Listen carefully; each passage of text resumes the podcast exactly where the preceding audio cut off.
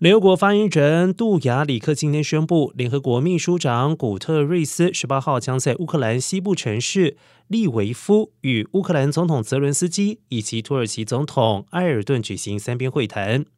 古特瑞斯发言人杜雅里克表示应乌克兰总统泽伦斯基的邀请三人将在利维夫会谈讨论乌南扎波罗热核电厂情势以及为俄乌冲突找出政治解决之道。